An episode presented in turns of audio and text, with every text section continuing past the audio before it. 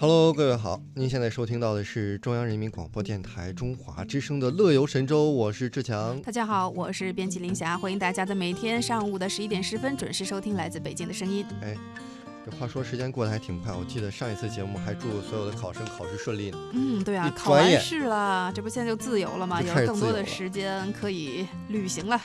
所以我们来聊聊旅行的事儿。这个很多地方啊，呃，都希望有更多的人去自己的城市、自己的乡村、自己的省份去旅行，因为这样可以带来旅行收入。嗯，但是呢，随着旅游旺季的到来，意大利人和西班牙人开始忧心忡忡了。他们担心在未来的几个月呢，会有太多的游客涌入到自己的生活。哎，你没看错，在全世界其他地方呢，绞尽脑汁儿招揽游客的时候，这些人正在为这件事伤脑筋，哎，拼命想要将游客拒之门外。嗯，真是应了那句老话呀，这叫旱的旱死，涝的涝死。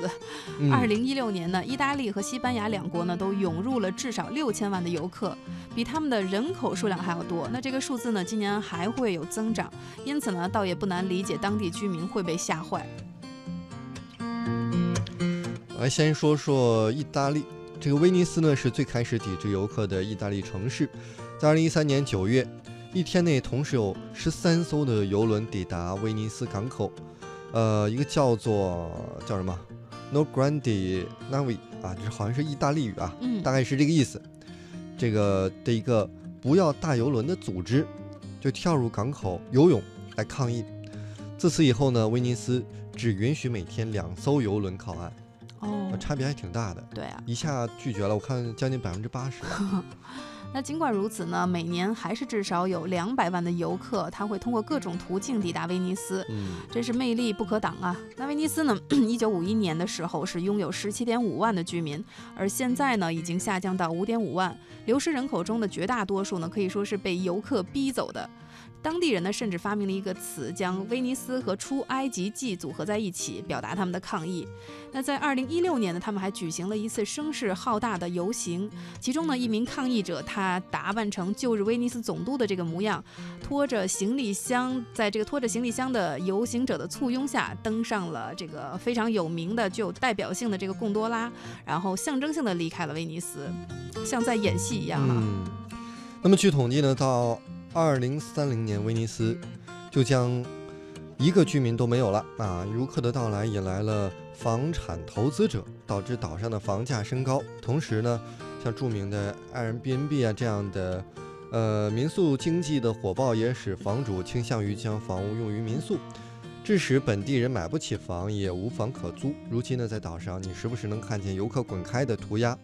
据说前段时间呢，还有人偷偷在圣马可附近长廊的垃圾桶里呢，盯上了一头猪往地上扔垃圾的一个图片，讽刺游客不讲卫生的演示不讲卫生的野蛮人。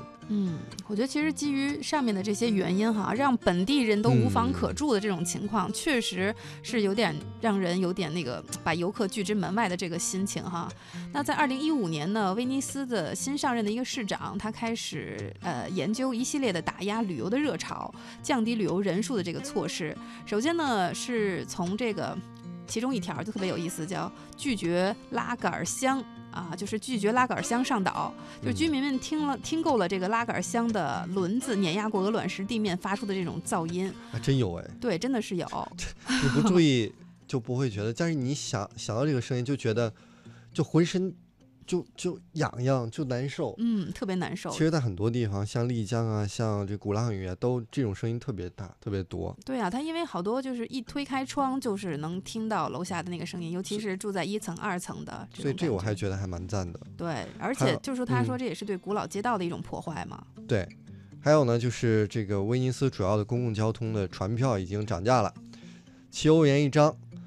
但是呢，本地人办理了交通卡之后，只要一点五欧每张啊，和大部分意大利城市的普通交通卡差不多。嗯其，实我觉得差距还可以再拉大一点。对。那票价的巨大差距呢，其实已经不是一天两天了。最近码头呢又被设置了两个入口，一个优先通道呢只能刷本地卡进，然后另一个呢是给游客和外地人用的。船到了之后，本地人全部上船后才给外地人放行，这嗯真是一系列的举措呀。对，还有博物馆，本地人呢这个是有优惠或者是免票，外地人则需要支付全价。除此之外，人家市长还推出了一系列疏导人流的这个办法，比如呢，在交通拥堵的地区安装监测装置，并且通过向社交媒体和城市网站，呃，实时分享人流数据，呃，鼓励游客另辟蹊径。嗯，还没有完啊！最近威尼斯呢，还这个议员交上了一个提案，提议呢禁止岛内再开发任何的新酒店或者是民宿，也禁止现有的酒店再扩大。那么本月呢，威尼斯市议会就会对这项提案投票了。至于圣马可广场可能会收门票的这个消息呢，也早就传的是沸沸扬扬，或许有一天会真的变为事实。嗯，那同在意大利的五渔村呢，近几年也是经历了游客的爆炸式增长。在二零零呃二零一一年的时候，有四十万的游客到访，那这个数字到了二零一五年就一下子增长到了二百五十万人。这对于只有几万人口的这个渔村，真是不堪重负啊！在二零一六年，当地政府呢将海边步道的费用提高到了每日七点五欧元，并试图将二零一六年全年的游客限制在一百五十万人。嗯，哎呀，我们再来看一看西班牙。西班牙也是一个特别有魅力的地方，在西班牙最受游客呃之灾啊，游客太多的地方呢，大概就是巴塞罗那。啊，这个其实好像喜欢足球的人会更青青睐这个城市。嗯，同威尼斯这样的城市一样呢，这个酒店和民宿业推高了房价，很多人失去了他们原本在市中心的住所。那些继续住下去的人呢，也很难找到卖日用品的商店。那里的商店呢，只卖便宜的啤酒、纪念品和巴塞罗那球星，呃，梅西十号球衣。那委内瑞拉的一个著名的制片人，他叫做爱德华·齐瓦斯，他拍摄的《再见巴塞罗那》在 YouTube 的点击数呢是超过三十万次。呃，此外呢，还有以柏林为主题的《欢迎再见》以及《威尼斯综合症》。那这些影片有一个什么共同点呢？那就是一堆滚龙，这个这个就是拉杆箱的这个声音，在鹅卵石拖行的时候发出的那个，刚才我们提到的令人恼火的那个声音。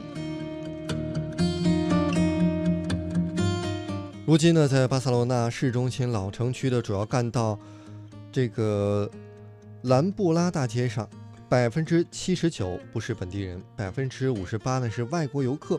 每当夜幕降临时，一群群来自欧洲各地的单身男女们就穿越城市的中心老城区，肆意的放纵。在二零一七年的时候呢，一群意大利游客曾经引起轩然大波，呃，他们现在好像也是不是很受欢迎。嗯，在一场。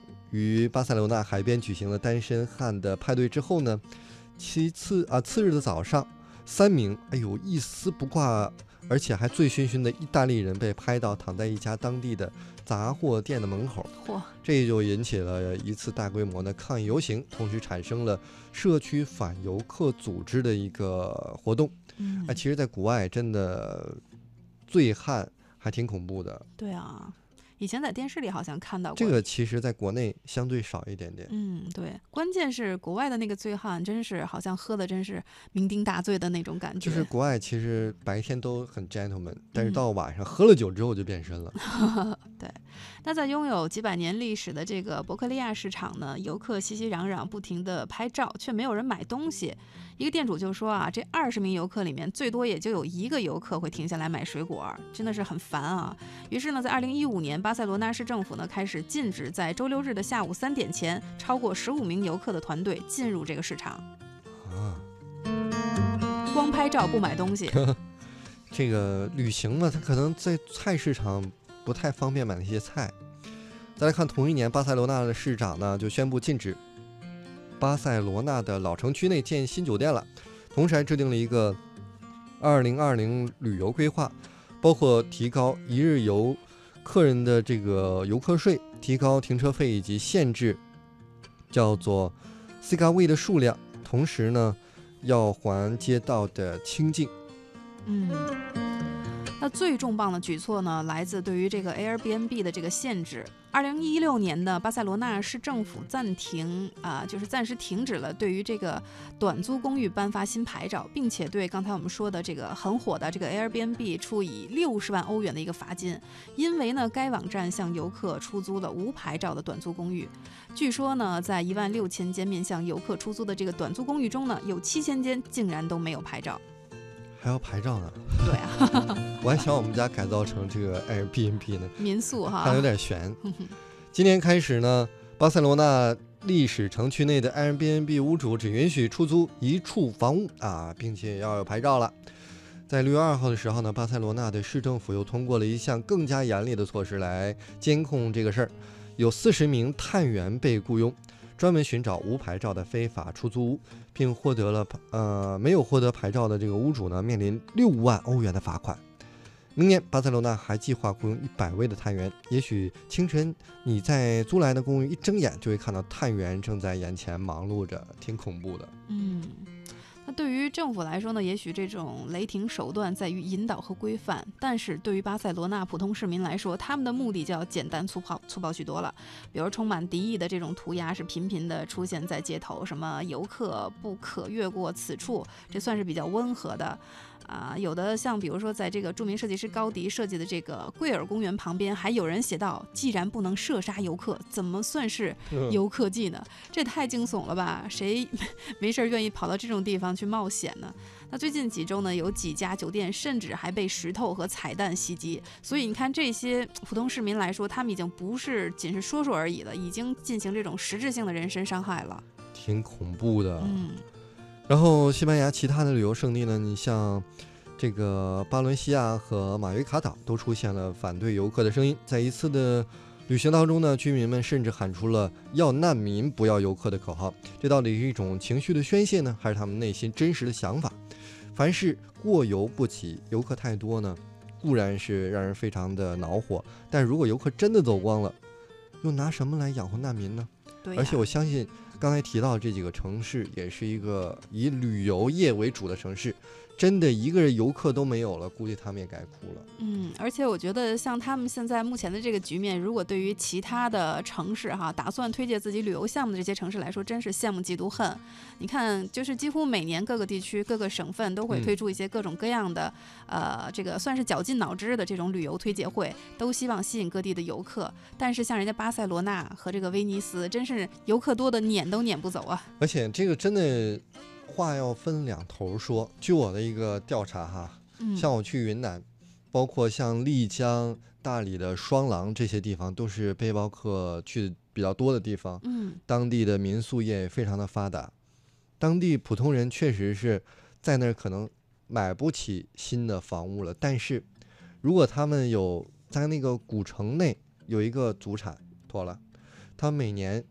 就把这个古老的，可能他们自己也不喜欢住的这个房屋租出去的话，租金将近一百万。对啊，真就是以房养老了，就什么都不用干了。对啊，他们完全可以去省会城市，就买一个大房，一年租金几十万、几百万的。他们肯定要感谢这个旅游产业给他们带来的这个经济利好吗？对呀，特别好。这划分两头。对，但是就像他说的，凡事过犹不及嘛。对，我觉得其实很大的责任要归归咎于什么呢？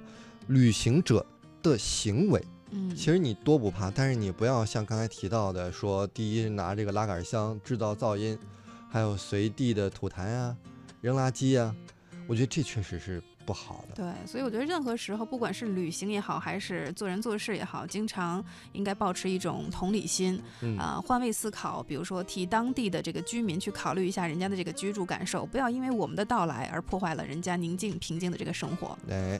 所以，我们今天的互动话题呢，大家也可以聊一聊这个事儿，同时也来说一说，呃，在旅行到其他地方、其他国家，我们应该怎么做才能不让人讨厌，才会受欢迎呢？大家可以到微博啊来搜我们俩，是吧？这个你的微博李锵锵啊，我的是等 fans 的咸鱼，看看大家能不能搜到我们啊？搜到我们就可以参加我们的互动话题讨论了。呃，放一首歌吧。如果大家不喜欢去其他地方呢，其他地方不欢迎游客的话，不妨那就家里蹲吧。不是，不妨来我们这儿啊，那 来中国呀，对不对？嗯，中国的地方，去这个地方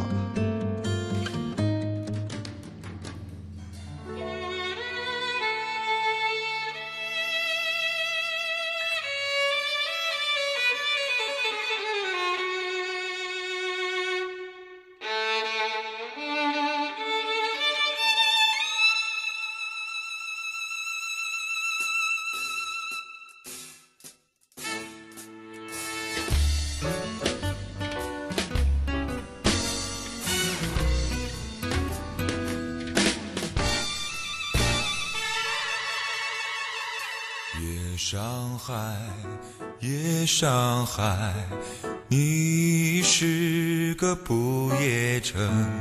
花灯起，车声响，歌舞升平。只见他笑脸迎，谁知他内心苦闷，夜生活。都为了衣食住行，酒不醉人人自醉，呼天呼地蹉跎了青春。萧瑟朦胧，倦眼惺忪，大家归去，心灵儿随。着转动的车轮，换一换新天地，别有一个新环境。回味着夜生活，如梦初醒。